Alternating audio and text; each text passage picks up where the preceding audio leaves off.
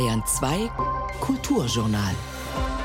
Smart und radikal, das sind die Versprechen dieser Sendung. Und ich weiß, das klingt nach Anbiederung an den Zeitgeist, wird es aber gar nicht sein. Wir fragen nämlich, warum ist Smartness das Gebot der Stunde? Smarte Städte, smarte Technologien, es scheint, als führe daran kein Weg vorbei. Dabei ist das Quatsch sagt gleich eine Expertin für digitale Kulturen. Außerdem stellen wir Ihnen eine Dramatikerin vor, die das inflationär gebrauchte Attribut radikal wirklich verdient. Sivan Ben Yishai heißt sie. Und am Ende der Sendung ein Kommentar zu Hoffnung und verlorener Hoffnung angesichts der Wahl in der Türkei. Das Kulturjournal auf Bayern 2. Heute mit Marie Schöss. Und die Musik der Sendung kommt aus New York. Dorthin hat es die Musikerin und Sängerin Hannah Jadagu verschlagen. Zum Studium wollte sie raus aus Texas und rein in die Metropole, die für so viele Popgrößen wichtig war, die Jadagu inspiriert haben. Konsequenterweise landet dieses Album dann auch immer wieder dort, wo es den Pop traditionell hinzieht. Bei der Liebe nämlich, dem Verliebtsein, dem sich entlieben, dem Hadern mit und der Feier von der Liebe. Den Ex vergessen oder nicht? Ein Thema des Albums. Die Angst davor, sich wirklich einzulassen, ein anderes. Und sich klar werden über die eigenen Gefühle, sich klar machen, was der andere fühlt. Davon handelt dieser Song. Say It Now.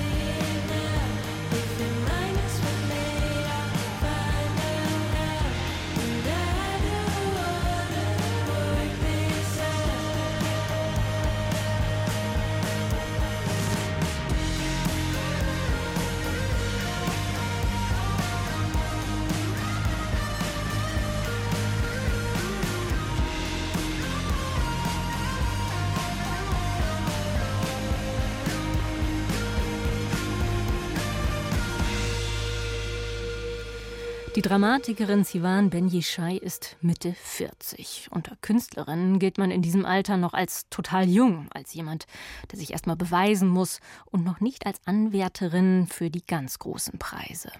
Bei Sivan Ben Yishai ist das ein bisschen anders. Sie wird zwar auch als junge, als frische Stimme der deutschen Theaterlandschaft gefeiert. 1978 in Tel Aviv geboren, kam sie 2012 nach Berlin, aber sie kriegt einen Preis nach dem anderen und gerade solche Bereiche, die sonst eher den älteren Kollegen vorbehalten sind. Gestern der Theaterpreis Berlin, vergangenes Jahr der Mülheimer Dramatikpreis und ebenfalls 2022 hat Theater heute sie zur Dramatikerin des Jahres gekürt. Sven Ricklers hat Sivan Benjischai getroffen, die sich hier in Deutschland den Wunsch erfüllt hat, für die Bühne zu schreiben. Und das klingt dann so. Seht sie euch an! Steht hier mitten auf der Bühne. Ihr ganzer Kopf ist verbunden. Eine Kalaschnikow in den eingegipsten Armen. Also das Außergewöhnliche an den Stücken von Sivan ist, dass sie unfassbar stark sind und gleichzeitig rührend und fragil. Die Hündin an ihrer Seite, auch in Verband gewickelt, Wartet auf Ihr Kommando. Wenn ich über Sivans Stücke nachdenke, habe ich immer das Bild eines tödlich verwundeten Tieres im Kopf, denen man bei den letzten Atemzügen zuhört. Schaut einfach. Ihre Verbände stinken nach verfaultem Blut, Zyklon B, Meersalz und Massengräbern. Sie hat sie nie gewechselt. Wer hatte die Zeit? Sivans Texte, alle zwingen einen zum Zuhören. Und wenn wir in dieser Metapher des verwundeten Tiers bleiben und wir als Zuhörer, als Leser zuhören, merkt man erst beim letzten Atemzug, dass man selbst das Tier ist. Wir sind alle Flüchtlinge von Geschichten, die beendet sind. Aber was tun, wenn das frische Blut, das aus den Wunden der Vergangenheit kommt, zur Tinte wird, mit der die Geschichte geschrieben wird, die parallel dazu beginnt. Wounds are forever und im Untertitel Selbstporträt als Nationaldichterin heißt das Stück, das Sivan Ben Yishai in der Spielzeit 2019-20 während ihrer Zeit als Hausautorin am Nationaltheater Mannheim schrieb und für das sie im letzten Jahr mit dem Mülheimer Dramatikpreis ausgezeichnet wurde. Wounds Are Forever ist ein Höllenritt, eine Parfumsreise durch die Geschichte der wechselseitigen Beziehungen von Deutschland, Israel und Palästina. Beginnend bei dem Rachemord an einem arabischen Jungen durch israelische Jugendliche in Jaffa 2014 fliegt und flieht das Stück mit seiner Protagonistin die genauso heißt wie die Autorin, nämlich Sivan, durch Raum und Zeit. Durch Deutschland im Jahr 1938, durch das Russland des Zweiten Weltkriegs, durch das Gründungsjahr des Staates Israel bis zum Meeresgrund, wo Fluchten gerade heutzutage immer wieder enden. Dabei mutiert die Figur Sivan von der Holocaust-Überlebenden über die Partisanin in den sowjetischen Wäldern bis hin zur fanatischen Zionistin und changiert damit zugleich immer wieder zwischen Opfer und Täterin. Wounds Are Forever ist ein typisches Stück für die Autorin. Theater als multiperspektivische Suchbewegung, als eine bohrende Befragung der Beziehung von Individuum und Gesellschaft, als Herausforderung wobei die Herausforderung in erster Linie immer ihr selbst gilt, sagt Maslum Nergis, der sich als Dramaturg, Regisseur und Musiker intensiv mit den Texten von Sivan Ben Yishai auseinandergesetzt hat. Ich glaube, zuallererst fordert Sivan immer sich selber heraus. Sivan ist für mich eine der Autorinnen, die am stärksten in Widersprüchen schreibt. Sie schreibt dialektisch. Sie schreibt immer, was bedeutet das für mich? My pieces always start at the point where it's impossible to speak. The place where I don't know how to actually write it well. The place where I wonder how to enter the discourse is where, for me, theater or contemporary drama starts. This is the place where we don't necessarily have one conflict that resolves at some point and then we reach the end, the B point, A to B, as we learned like in classic theater studies. Sivan Ben Yishais Stücke sind keine Geschichten, die psychologisierte Figuren anbieten, die von A nach B führen, keine mit Drama, Lösung und Moral. Es sind Untersuchungen, sagt die Autorin, die dort beginnen, wo die Sprache eigentlich versagt. Dabei kreisen diese Stücke, die zumeist als Textflächen ohne Rollenverteilung daherkommen, mit einer ebenso gnadenlosen wie humorvollen Unerbittlichkeit in ein Sujet hinab. Wie in einer Spirale werden dabei immer tiefer liegende, versteckte und tabuisierte Orte ausgeleuchtet. Liebe, eine argumentative Übung etwa, 2020 ebenfalls eingeladen zu den renommierten Mülheimer Theatertagen, tastet sich als Stück immer tiefer in die verborgenen Urgründe und blinden Flecken einer modernen, eigentlich gleichberechtigten, ja vermeintlich feministischen Mann-Frau-Beziehung. Dabei dient Ben Yishai als Personal neben der für ihren Spinatkonsum weltbekannten Comicfigur Popeye vor allem seine sonst immer unterbelichtete Lebensgefährtin Olivia Öl. Wie ihre Erfinderin Sivan Ben Yishai ist auch diese Olivia eine erfolgreiche Autorin, die wortgewandt gegen ein diskriminierendes Patriarchat kämpft. Doch zu Hause ist Olivia noch immer versteckten und auch selbst inkarnierten chauvinistischen Strukturen ausgeliefert. Sivan schreibt nicht feministische Stücke, sondern die hat eine feministische Art zu denken so sehr internalisiert und frischt sie auch immer wieder so sehr auf durch neue und inspirierende Lektüren, dass eine feministische Denkweise und Haltung in allem drinsteckt, was sie poetisch formuliert, egal welches Thema sie sich jetzt vornimmt. Ruth Feindl ist im Surkamp Theaterverlag die Lektorin der Stücke von Sivan Ben Yishai. Zugleich ist sie auch verantwortlich für die wahrscheinlich wichtigste Begegnung der Autorin, seit diese 2012 von Tel Aviv nach Berlin übersiedelte. Denn ihre Texte, die sie ausschließlich für das deutsche Theater schreibt, brauchen die Übersetzung. Ben Yishai schreibt sie weder in der neuen Sprache Deutsch, die sie versteht und auch spricht, deren Worte sie immer wieder benutzt und mit der sie spielt, noch schreibt sie sie in ihrer Muttersprache Hebräisch. Nein, die Autorin benutzt für das Schreiben und auch für das Gespräch eine dritte Sprache, Englisch, auch wenn sie fürs Radio gleich auch ihre deutsche Stimme performt. Sivan hatte mir so den Suchauftrag gegeben, ich brauche eine Übersetzerin, die ich lieben kann und natürlich auch in einer poetischen Dimension lieben kann. Und da fiel mir Maren Kames ein, mit ihren sehr besonderen Texten und ihrer sehr besonderen eigenen Stimme als Autorin. Und das hat dann tatsächlich gematcht zwischen den beiden.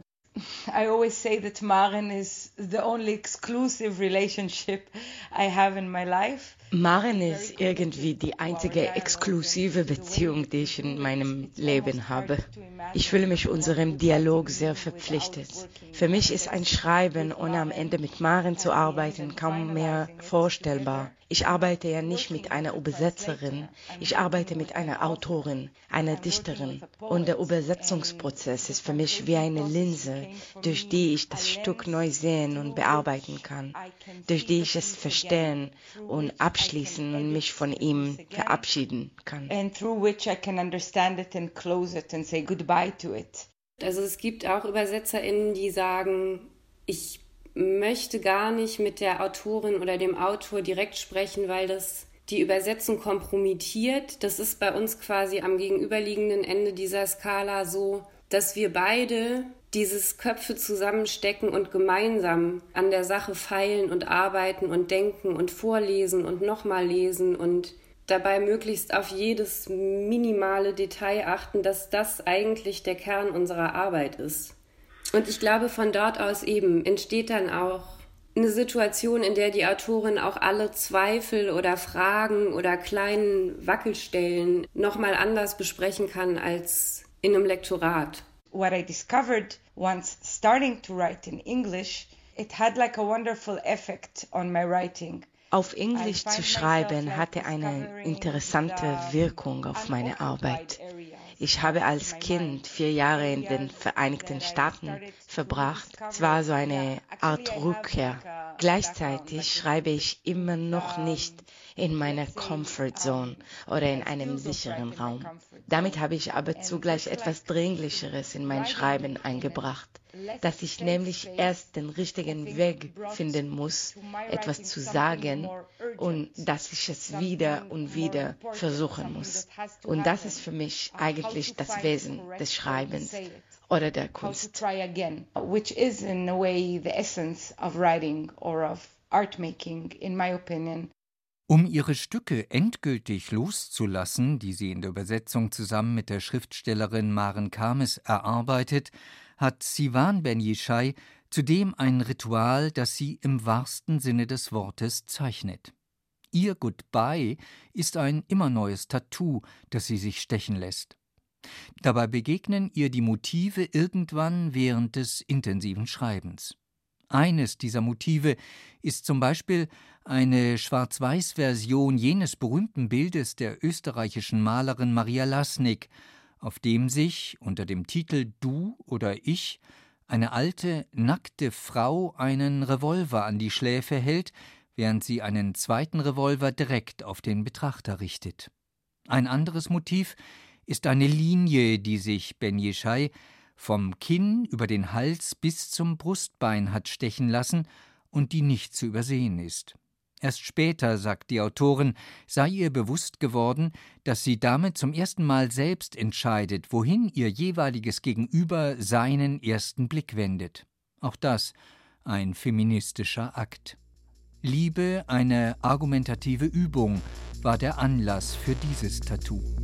Olivia Öl war eine sehr unabhängige, starke, intelligente Feministin. Jeder würde euch das bestätigen. Von jungen Jahren an wusste sie, dass sie keinen Mann brauchen würde, um ein gutes Leben zu haben. Die jüngste Suchbewegung von Sivan Ben Yishai heißt Bühnenbeschimpfung. Dabei knöpft sich die Autorin wie der Titel schon sagt, jene Institution selbst vor, die zugleich ihr Spielplatz ist. Das Theater. Treffen sich zwei Haie, sagt der eine, oh, gestern habe ich einen Schauspieler gefressen. Fragt der eine, und? Wie war das? Sagt der andere, großartig, Riesenleber und kein Rückgrat.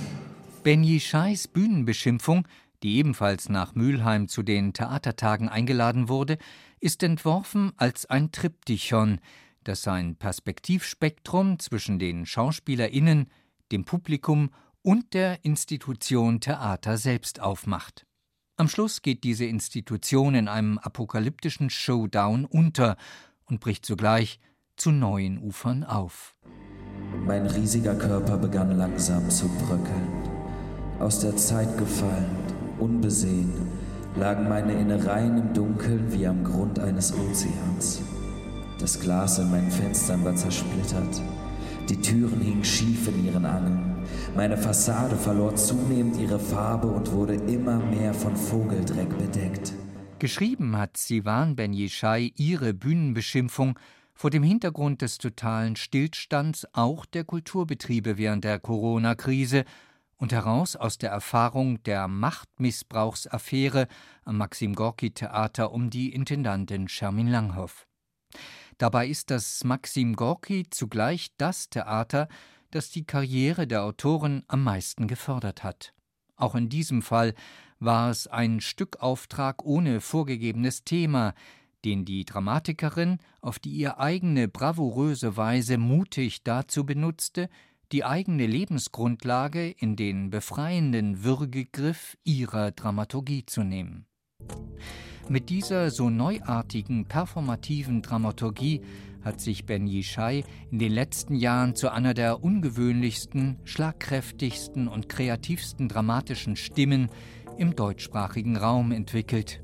Diese Immigrantin aus Israel, die sich auch nicht davor scheut, die eigene Position als jüdische Autorin in Deutschland Noch dazu als Hausautorin an einem deutschen Nationaltheater in einer bösen Pointe auf den Punkt zu bringen, wie in der Mannheimer Uraufführung von Wounds Are Forever Selbstporträt als Nationaldichterin, in der die Autorin selbst von einer Leinwand herunter gleich noch ihre eigenen Eltern performte.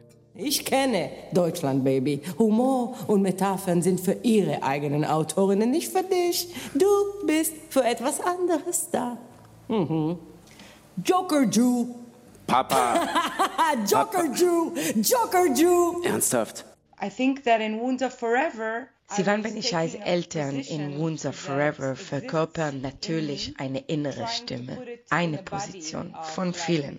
So konnte ich eine sehr intensive Diskussion über Israel-Palästina-Deutschland-Politik eröffnen und Aspekte beleuchten, in denen meiner Perspektive zu wenig Platz eingeräumt wird. Joker Jew Papa. Joker Jew, Joker Jew. Ernsthaft. Sven Riklers über Sivan Ben Yishai. Gestern hat sie den Berliner Theaterpreis entgegengenommen und sie hören Bayern 2, das Kulturjournal. Die New York Times hat gerade einen ziemlich begeisterten Artikel über die Musikerin Hannah Jadagu veröffentlicht. Kleine Momente, heißt es da, ergeben große Popsongs. Gründe dafür findet man in der Familiengeschichte. Jadagu wuchs in Texas auf. Dorthin waren die Eltern aus Simbabwe emigriert. Und dort lernte Jadagu Pop, Hip-Hop, Indie-Rock im Radio kennen. Zu Hause fand sie dann alte Mixtapes der Mutter. Kirchenmusik gehörte sowieso zum allwöchentlichen Ritual. Und für die Chorausbildung sorgte die ältere Schwester habe sie gehasst, sagt Jadagu heute, diese ganzen Chorproben, und widmet der Schwester und deren Fürsorge trotzdem einen Song. Admitted heißt er.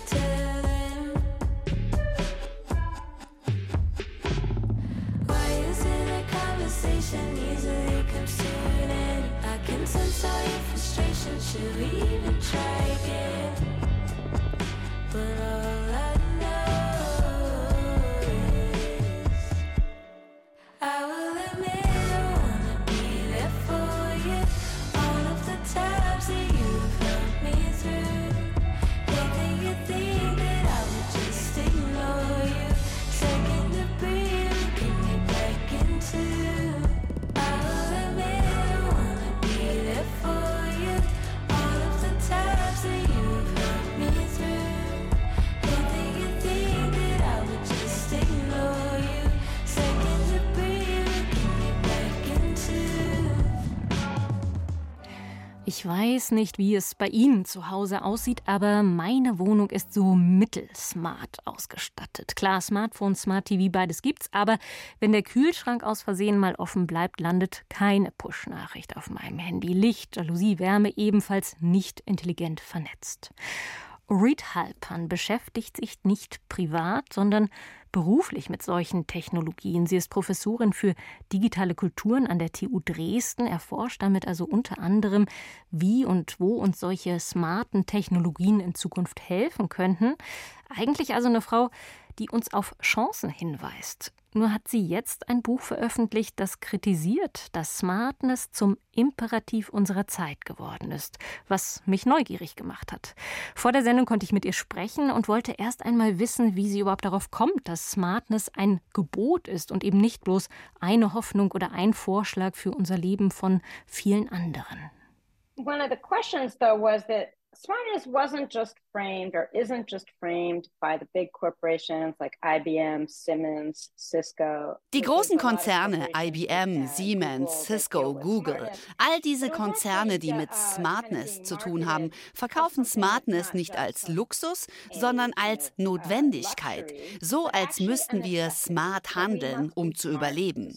Was meine ich damit? Der Gedanke ist doch, wenn du kein Smartphone hast, kannst du in der Arbeit nicht mithalten. Wenn unsere Städte nicht smart werden, werden sie nicht mit dem Klimawandel, mit Überwachung, mit Umweltverschmutzung zurechtkommen oder mit dem Wandel der Gesellschaft umgehen können. Smartness hat sich gemausert. Von etwas, das angenehm war, ein Luxus, zu etwas, das einfach notwendig ist. Darauf müssen wir auch noch zurückkommen, aber kurz die historische Frage zwischendurch. Sie sagen ja, Smartness sei der Imperativ unserer Zeit. Was kam denn davor? Also welche Hoffnung oder welche Vorstellung löst dieses Smartness-Gebot ab? Well, there's a whole lot of precedents, of course, but particularly here in Germany, uh, you know, the real precedent, I guess, the thing that we usually think about is uh, something we call kind of like modernity and the idea of utopia. So Da gibt es einige Vorgänger. Aber gerade hier in Deutschland würde mir als der wichtige Vorgänger das in den Kopf kommen, was wir Moderne nennen. Gesellschaftliche Utopien. Im 20. Jahrhundert gab es einige Strömungen, die das Ideal verfolgten, mit Technologien und Fortschritt zu einer perfekten Gesellschaft zu kommen. Aber Smartness ist anders. Die Größenordnung, von der wir hier sprechen, gab es noch nie. Es geht nicht einfach um Computer, sondern darum, alles mit Bezug auf Information und Kommunikation zu denken. Auch die DNA. Organismen werden da genauso programmierbar wie Computer. Denken Sie an die Innovationen der letzten 50 Jahre. Die andere Sache ist, anders als bei den großen Begriffen Fortschritt, Entwicklung, verfolgt Smartness gar nicht unbedingt die Idee, dass wir uns auf ein Ziel zubewegen. Und das ist sogar gut daran. Smartness liegt nicht die Idee zugrunde, dass wir eine perfekte Gesellschaft werden können. Es hat in dem Sinne keine Teleologie oder eine Vision von Fortschritt, eher eine vom dauerhaften Lernen, vom beständigen Zwang, sich Krisen, Katastrophen anzupassen. and constantly needing to adapt to different crises or catastrophes.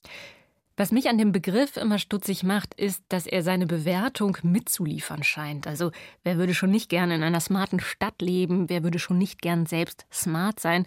Und deshalb würde ich gerne kurz beim Begriff bleiben, auch wenn das banal klingen mag. Was ist Smartness? Und ist jemand, der nicht smart ist, ist er dumm? For starters, in English, smartness is lots of things. So, for example, if uh, if I get a bee sting, I would say, oh, that smarted. It hurt. Im Englischen bedeutet also Smartness vieles. Ich kann sagen, that smarted. Das tat weh, oh, wenn mich eine Biene gestochen hat.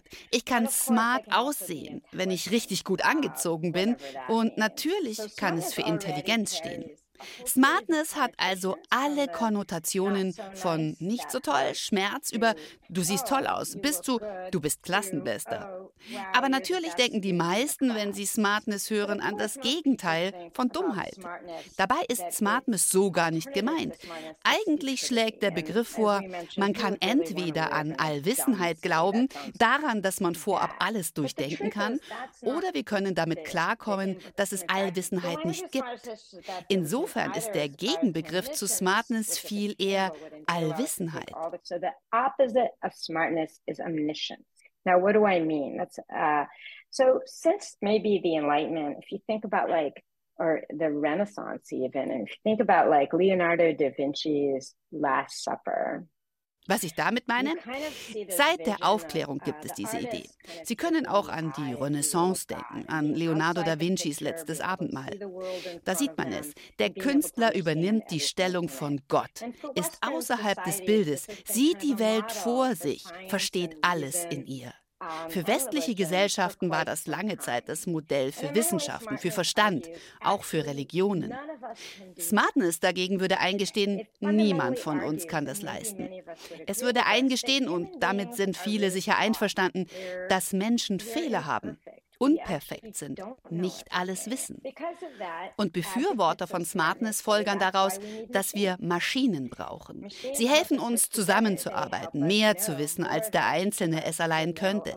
Smartness ist die Idee, dass wir in der Gruppe klüger sind und dass wir deshalb in Netzwerken zusammenkommen müssen, vermittelt von Maschinen.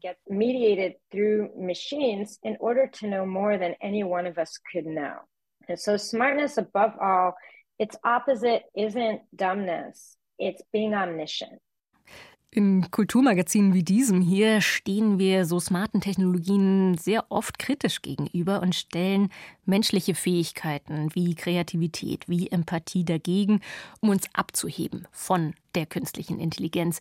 Sie gehören jetzt weder zu den eher kulturpessimistischen Menschen, aber sie sind auch nicht unter denen, die einfach ein Allheilmittel sehen wollen in smarten Technologien. Was hat Sie denn die Tendenz befragen lassen, für alles die Lösung in smarten Technologien zu suchen? Well, ich bin Wissenschaftshistorikerin, Typ Geisteswissenschaftlerin. Ich würde immer dafür streiten, dass sich Menschen nicht reduzieren lassen auf irgendwas, das auf Algorithmen, Wiederholung, Automatisierbarkeit zurückgeht. Darin sind wir uns einig und wann immer etwas zum Gebot wird, zum Zwang, sollte man eher nachfragen. Warum sollten wir es nur auf eine Art und Weise machen? Das ist immer die erste Frage. Für mich ist das größte Problem von Smartness, von KI, genau das. Homogenität, Standardisierung, Extremismus. Heißt, wir müssen Diversität bewahren. Eine Diversität, wie wir leben und wie wir Dinge machen und denken wollen. Die eigentliche Gefahr von KI ist doch, dass es immer vorhandene Daten braucht. Es ist ein Ding, das voll und ganz an Vergangenem hängt. Wie kommt man auf neue Ideen, wenn man immer nur einen Computer befragt, der Dinge wiederholt, die Menschen schon geschaffen haben? Wie bringen wir Menschen dazu, Neues zu schaffen? Als Gesellschaft müssen wir Räume fördern, in denen Menschen wirklich etwas Neues schaffen. Kultur, Literatur, neues Denken, Wissenschaften new literature, new thinking, new models, new science. Gehen wir doch noch einmal aus der Bewertung raus. Können Sie noch mal ganz klar machen, wie Smartness überhaupt zum Imperativ werden konnte? Also warum ist diese Idee auf dem Vormarsch aus Ihrer Sicht, dass in diesem und eben nur in diesem Weg unsere Zukunft liegt? That's a really great question. And uh, for me, as a historian, it's a historical question. So, one of the things that uh, World War II, in some sense, inaugurated uh, was not only Für mich als Historikerin ist das eine historische Frage. Mit dem Zweiten Weltkrieg kam nicht nur die Frage des Genozids auf, sondern mit der Atombombe und dem Kalten Krieg, der auf den Weltkrieg folgte, hatten Menschen das erste Mal die Technologie geschaffen, sich selbst zu zerstören. Die Idee vom Aussterben der eigenen Art wurde zum Teil von den Künsten und den Wissenschaften. Später in den 70er Jahren wurde dieses apokalyptische Denken wichtigen Teil der Umweltbewegung.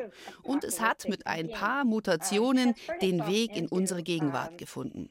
Wir haben also diese negative Vision der Zukunft. Und auf der anderen Seite die eher wirtschaftliche Vision, wie Maschinen und Menschen sich miteinander verbinden. Of how machines and people are going to relate. And basically, right after the war, and perhaps as a result of also these sort of failures um, Gleich nach dem Krieg, vielleicht auch als Konsequenz des Krieges, haben gar nicht wenige Leute sich gefragt, ob Menschen wirklich rational agieren oder vernünftig sind. Vielleicht brauchen wir also Maschinen, um bessere Entscheidungen zu treffen. Vielleicht müssen wir die menschliche Psychologie besser verstehen. Vielleicht brauchen wir eine Wirtschaft, die nicht davon ausgeht, dass Menschen immer diese total rationalen Wesen sind, die immer die besten Entscheidungen treffen. Das war eine Meinung. Und diese beiden Entwicklungen sind für mich ein Grund, warum wir heute denken, dass Smartness geboten ist. Weil wir verstanden haben, dass unsere Welt bedroht ist. Interessanterweise von uns selbst. Und dass mit dieser Bedrohung umgegangen werden muss. Interestingly enough, by ourselves, but nonetheless threatened, and that that threat has to be managed. But I think what's really interesting is if in the Cold War people were like, aber was ich interessant finde, während die Leute nach dem Zweiten Weltkrieg sich gefragt haben, wie man die Bedrohung beenden kann, während Progressive damals die Welt verbessern wollten, mehr Gerechtigkeit, weniger Krieg und so weiter, haben wir uns entschlossen, den Status quo zu akzeptieren, anzunehmen, dass die Klimakrise zuschlagen wird, dass Menschen Krieg führen werden und wir diese Krisen nur noch managen mit Technologien. Anstatt sie zu verhindern, aufzuhalten, eine andere Welt zu imaginieren, sagen wir, okay, es wird schrecklich, bauen wir mehr Computer und managen die Krise. Build more computers and try to keep ourselves okay and manage this crisis rather than trying to stop it. Ja, und das ist das Interessante an Ihrem Buch. Sie kritisieren diesen Link und kritisieren damit, dass die Forderung nach Smartness immer zusammengeht mit diesem Krisennarrativ. Ihr Vorschlag ist jetzt, das eine von dem anderen zu lösen. Sagen Sie kurz, welche Chance steckt denn in smarten Technologien, wenn wir sie eben nicht als Krisenmanager verstehen? Well, I think the great thing about smartness, I mean, I think the great thing in general that comes out uh, when we rely on one another through computerized or through technological means, whether it's our social networks or financial markets or um, Die tolle Sache an Smartness, überhaupt daran, dass wir durch Technologien zusammenfinden, ist, dass wir verstehen, dass wir einander brauchen. Die ganz grundlegende Sache an Smartness ist, ich bin kein unabhängiges, allmächtiges Wesen, das alles versteht, sondern ich bin von anderen abhängig. Wir brauchen uns, damit die Gesellschaft funktioniert. Das stimmte immer, wird so aber sichtbarer. Und wenn wir das vom Krisennarrativ lösen würden, wäre das eine tolle Sache. Dann würden wir sehen, dass kein Mensch eine Insel ist, dass unsere Zukunft voneinander abhängt und gemeinsam entworfen werden muss, dass wir voneinander lernen. Und das öffnet uns für Fragen von Empathie, Fürsorge. Es öffnet uns dafür, uns in Relation zu anderen zu begreifen. Und auch für die Frage, wie machen wir die Systeme diverser und gerechter? And also, how do we make these systems more diverse and equitable. You know, I think one of the things that also really comes out in dealing with things like ChatGPT-4, for example, Was ja auch klar ist, wenn wir zum Beispiel über ChatGPT sprechen, ist, die Informationen, die Kontrolle über die Datensätze ist nicht gleich verteilt, sondern in der Hand weniger. Sofort können also soziale Bewegungen entstehen, die darüber nachdenken. Und ein soziologisches Werkzeug ist es auch. Es zeigt uns, was wir Furchtbares machen. Hier an der Uni flippen die Leute aus, weil sie sagen, was machen wir, wenn unsere Studenten ChatGPT nutzen? Was sie natürlich nicht machen werden. Aber für mich ist das die Herausforderung. Alles, was mir zeigt, ist, dass ich Tests gestellt habe, die zu standardisiert sind. Wenn man ChatGPT nutzen kann, um einen guten Essay zu schreiben, heißt das, ich habe die falsche Frage gestellt, nicht etwas Neues machen lassen. Und das ist falsch. Und darauf macht uns das System aufmerksam, wie regelgeleitet, normativ Gesellschaften sind. These technologies as diagnostics to be like actually they're demonstrating to us how standardized and norm and normal you know normative uh, societies are Reed Halpern war das, an der TU Dresden Professorin für digitale Kulturen und das besprochene Buch übrigens ist ein Gemeinschaftswerk von ihr und dem Literaturwissenschaftler Robert Mitchell. Das ist Hannah Jadagu, Warning Sign. Place me in a space that's not there. Am I supposed to say I don't care? Cause I'll turn my back. Now you're faced with that.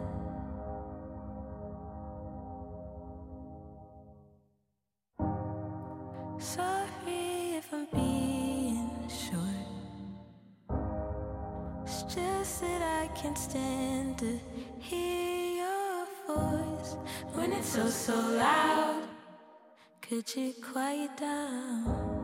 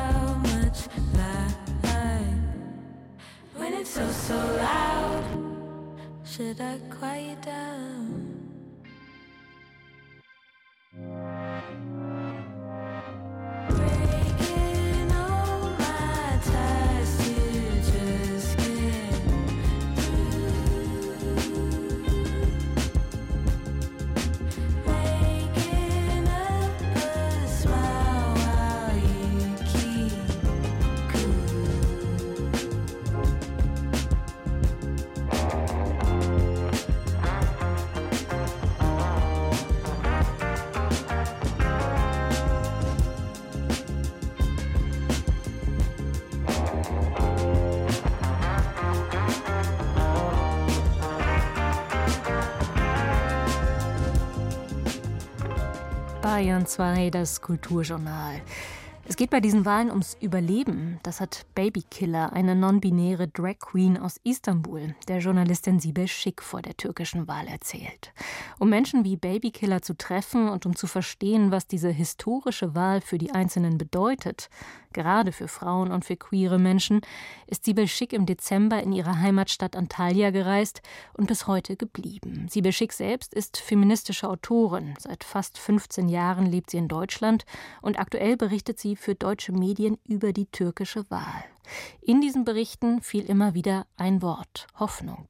Für uns ist ihm auf die Spur gegangen. Wo ist Platz für Hoffnung in diesen Wochen der Wahlen?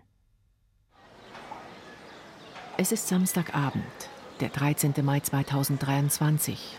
Die Luft duftet nach Jasminen und Zitronen. Vieles fühlt sich an diesem warmen Samstagabend in Antalya möglich an.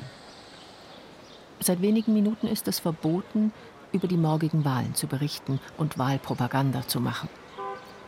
Wir laufen die Atatürk-Straße im Stadtzentrum entlang, als ein PKW an uns vorbeifährt, in dem sehr laut der Wahlsong der größten Oppositionspartei CHP läuft. Eine neue Version von Tuana von Levent Yüksel. Aus den Autofenstern strecken junge Menschen lächelnd ihre Hände, mit ihren Fingern formen sie Herzchen. Sie wirken energisch und hoffnungsvoll. Ein Passant neben uns murmelt etwas von dem Verbot, nimmt den Song also schon als rebellischen Akt wahr. Festhalten mit jahrhundertealten Hoffnungen, Schmerzen. Festhalten, nicht loslassen, das Feuer des Lebens.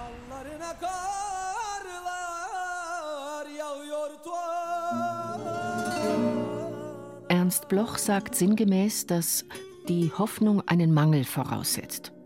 Das trifft hier zu. Die dicke Hoffnung in der Luft resultiert aus dem Wunsch nach Verbesserung. Die Hyperinflation brachte die ganze Gesellschaft an ihre Grenzen. Gerechtigkeit ist nur noch ein Wort, Meinungsfreiheit ein gefährliches Ideal. Viele fühlen sich ihrer Menschenwürde beraubt und wünschen sich ein besseres Leben. Ein Ende der Repressionen, der Armut, der alltäglichen willkürlichen Gewalt auf der Straße, zu Hause, durch die Institutionen. Ich war nie CHP-Wählerin, allerdings spielt das bei diesen Wahlen keine Rolle. Die Politikaffine in mir weiß, eine Veränderung bedeutet noch keine Verbesserung über Nacht, und die Probleme gehen zu tief, um sich mit einer Wahl lösen zu lassen. Manches, was der Erdogan-Herausforderer Kemal Kilicaroglu sagt, ist nationalistisch und feindselig gegenüber Geflüchteten. Das lässt nicht sehr viel Hoffnung zu. Andererseits muss die AKP abgewählt werden, damit die Demokratisierung überhaupt beginnen kann. Und ich möchte glauben und vertrauen, dass das möglich ist. Also lasse ich mich von der Hoffnung überreden. Ich habe einen Ohrwurm von diesem Wahlsong und das schon wochenlang. Er berührt etwas in mir, was lange vor der Wahl vorhanden war. Heimweh. Auf meiner Heimweh-Playlist auf Spotify stand Tuana schon lange und ich hörte ihn in den letzten Jahren immer, wenn mein Heimweh stach und ätzte. Der Song gehörte auch zum Soundtrack meiner Kindheit in den 1990er Jahren. Tuana ist kein Kinderlied, aber meine Mutter hörte ihn gern, also lief er häufig bei uns.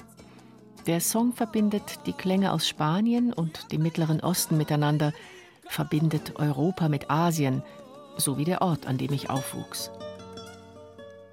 Versprochen, der Frühling wird wiederkommen. Versprochen, das Licht wird nicht ausgehen.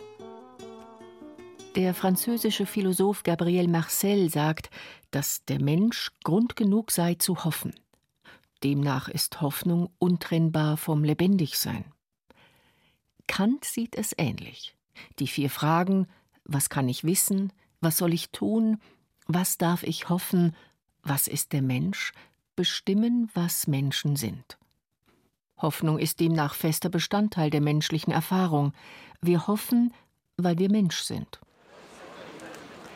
Am Wahltag, den 14. Mai, habe ich Besuch aus Deutschland.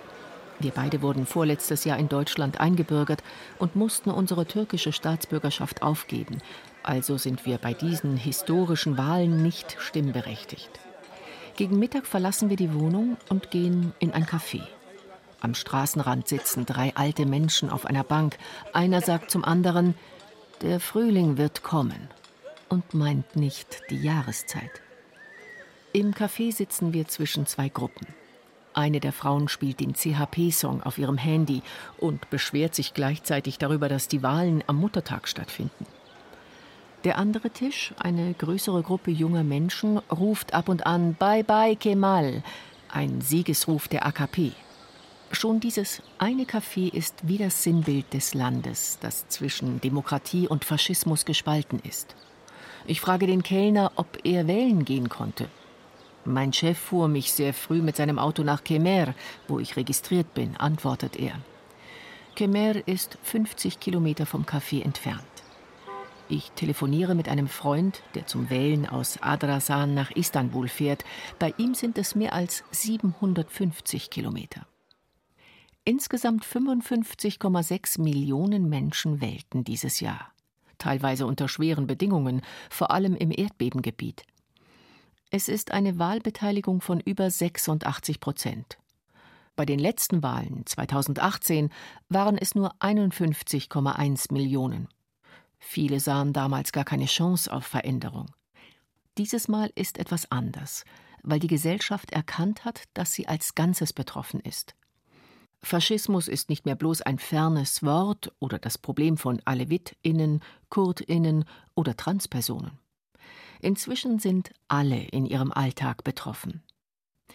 Ich stelle mir vor, dass am nächsten Tag Menschen auf den Straßen tanzen, so wie 2020 in den USA nach Trumps Niederlage. Am Wahlabend schreibt mir eine Freundin, ich möchte dich eigentlich nicht an den Satz erinnern, wenn Wahlen etwas ändern würden, wären sie längst verboten. Ich weiß, dass sie recht hat, aber ich will glauben und hoffen, weil es gut tut. Die Urnen werden um 17 Uhr geschlossen. Ein paar Stunden später folgen schon die ersten Nachrichten über Ungereimtheiten. Jede Urne, in der die AKP keine Mehrheit hat, wird nach Forderung der AKP-Wahlhelfer nochmal und nochmal und nochmal gezählt und kann nicht im System eingetragen werden, heißt es von der Opposition. Caroline Emke schreibt, manchmal werden im Hoffen die düsteren Anzeichen eines unguten Ausgangs nicht ausgeblendet, sondern umgedeutet. Sie werden eingefügt in eine günstige Lesart, eine, die froher stimmt, weil sie eben ein besseres Ende verspricht. Am 15. Mai, einen Tag nach den Wahlen, kursiert der Suizidbrief von Kybra Ergin auf Instagram und Twitter, einer 20-jährigen Frau aus Istanbul. In ihrem Brief spricht sie klar über die AKP und die Wahlniederlage, das Demokratiedefizit und die Wirtschaftskrise. Ein junger Mensch nimmt sich das Leben, und zwar wegen der politischen Lage und weil sie absolut keine Hoffnung hat. Ich komme mir zynisch vor, aber vor allem naiv, geglaubt und gehofft zu haben. Aber vor allem kommt mir der Song, den ich so lange, so gerne gehört habe, inzwischen wie eine Lüge vor. Es gibt keinen Tod, wach auf, Tuana, jetzt wird gelebt. Die Präsidentschaftswahl geht in die zweite Runde. Also ist es noch nicht vorbei. Aber irgendwie doch. Ein Kommentar von Sibyl Schick gesprochen von Katja Schild. Damit geht das Kulturjournal zu Ende. Marie Schöss sagt Danke fürs Zuhören. Den Podcast der Sendung gibt es wie immer auch auf bayern2.de. Und wir enden, wie wir begonnen haben, mit dem unglücklichen Verliebtsein. Hier der Versuch, sich loszusagen. Sechs Monate Trauer müssen doch reichen, oder? Immerhin, wenn man am College ist, erst Anfang 20. Six Months von Hannah Jadagu.